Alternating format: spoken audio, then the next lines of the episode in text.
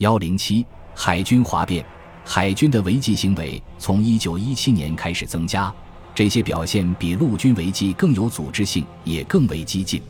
在和平时代，战舰和巡洋舰一直是舰队的骄傲，但这些军舰却更易受兵变之害。原因是，第一，这些士兵中的大多数来自城市工人阶级。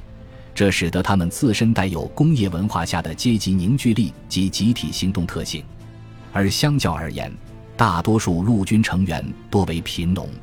第二，大型战船很少投入实战中，这些战船长时间停在港口，这使得水兵们感到自己参军并无意义，也给了他们机会聚在一起互诉不满并策划反抗。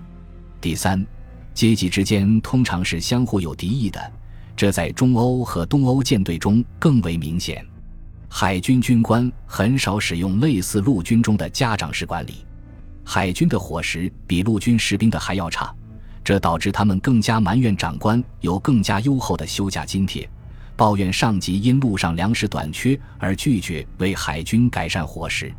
因此，当反抗爆发时，才如此暴烈。在俄国喀朗施塔德海军基地1917年2月的革命中，士兵因不满纪律的严苛、愤怒和政治上的矛盾被激化，士兵用刺刀杀死了指挥官，并以私刑处死了其他军官。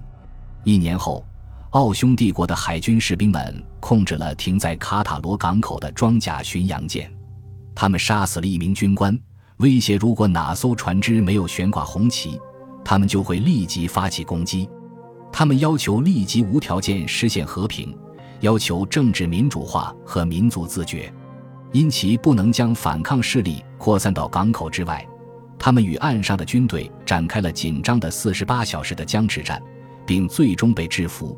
四名反叛者随后被处决。海军哗变可能对战争结果造成极大威胁，这在著名的战争中得到了有力的证明。一九一八年十月底，德国公海舰队起义。德国水手和俄罗斯、奥匈帝国的士兵一样，缺乏士气，厌倦战争，并痛恨他们的指挥官。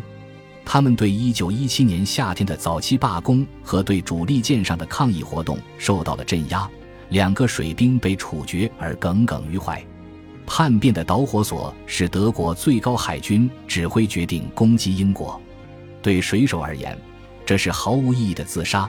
德国和美国政府自当月初就一直在进行协商，人们满心期待着即将到来的和平。起初，人们的抵抗只是为了阻止战争行动。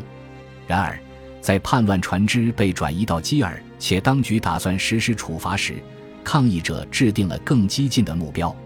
其他军团的平民工人和军人与顽抗的水手一起煽动革命。革命迅速席卷德国。一九一八年十一月九日，革命之火烧到柏林，并推翻了德皇政权。